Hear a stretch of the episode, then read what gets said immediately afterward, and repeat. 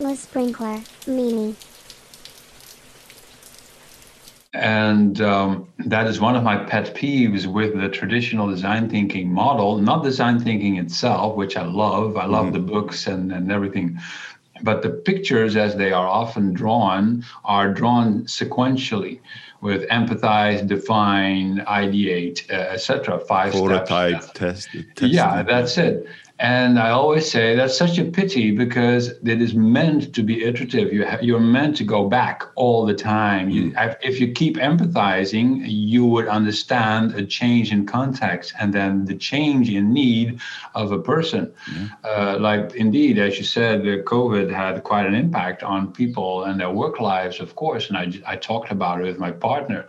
And um, as an example, some people, they, they when they work from home, uh, they suddenly have to uh, work from from a situation that was not meant to uh, be used as an office for for eight hours. So they sit at kitchen tables uh, for hours on end, and and then they have pain in their backs and their necks, and they Tell need physiotherapy and everything. And but these are real problems uh, that need to be addressed. Um, so that you you only find that out when you have an iterative approach to design thinking and lean startup, uh, going back to the beginning all the time and keep empathizing and figuring out it, it has the need changed perhaps.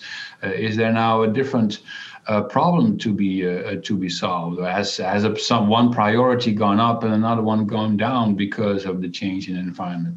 And that's why I, I offer my own innovation vortex as a different picture for design thinking and lean startup, which is iterative.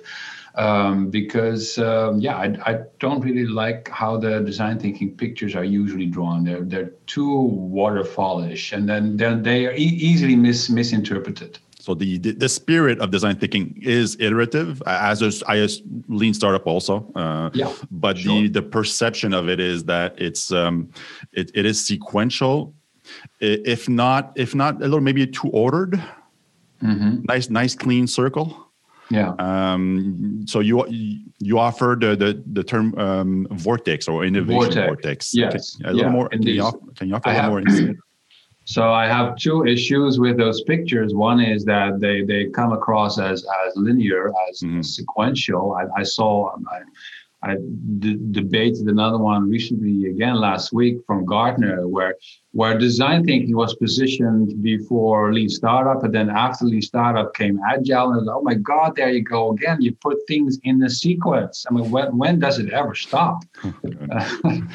um, and design thinking itself was shown as a sequence of, of a couple of steps, and then after design thinking came lean startup. No, everything needs to be iterative. That should be the default that everything is iterative. So that's my first pet peeve. Mm-hmm. And then the second, indeed, as you said, it is not like a neat step by step process of discrete chunks of work. It's a mess. It's uh, chaos. Uh, any any innovator, any change agent knows that it's it's it is non-linear uh, uh, dynamic process. Mm-hmm. So uh, as I always say in, in, in the and on Monday morning, you could be empathizing with uh, users. On Monday afternoon, you could be looking at the latest test results of the previous uh, prototype. Mm-hmm. And on, on, on Tuesday morning, you could be doing a retrospective. And on Tuesday afternoon, you could be ideating for new problems. You're going back and forth across the entire, entire, entire vortex. But it doesn't matter because the vortex is like a whirlwind. That's why I like the word vortex. Mm-hmm. It's messy. It's, everything is mixed together. As long as you touch it on all the parts frequently, then then you should be good. Yeah. What could that? How could that affect um, f- focus? Focusing on something. It's, it just seems that um, I, I, I enjoy the the, uh, the imagery of vortex, and I do believe that you have to break stuff to innovate, and so and, and a chaos and and basically a hurricane will, will do that. Um, on the on the opposite side, it just seems that we're we're losing focus on completing something or getting to a right level of something before moving on to some something else. Basically, like a look, a, look, a squirrel kind of a situation. Um, could, could that could that could that be a risk um, with a a vortex approach? Maybe I haven't noticed it myself. Okay. Um, I just think that uh, these these different streams of the vortex, as I call them, they they, they just can be decoupled. Okay. Uh, maybe maybe empathizing with customers needs to be done only once per week, uh, with customer interviews and observations and etc. And uh, but continuous uh, uh, deployments and releases you, that could be done every day. Mm-hmm. Uh, that's a different cadence. Mm-hmm. Uh, while ideating for new features, maybe you can do that once every two weeks, and then you have enough to to to go by uh, for the next uh, few weeks. Um, so why would it be five, six, or seven discrete steps where every step is in lock sync with with the others? That makes no sense to me. There, there are different kinds of work as long as you ping pong back and forth between all all those those different kinds of work, uh, you're good. And of course, you need to take into account that you're you go back often enough to to each uh, uh, each uh, step. Um, and um, yeah, that's discipline, experience. I don't know. My I personally have no problems with it, but Maybe others will. I know.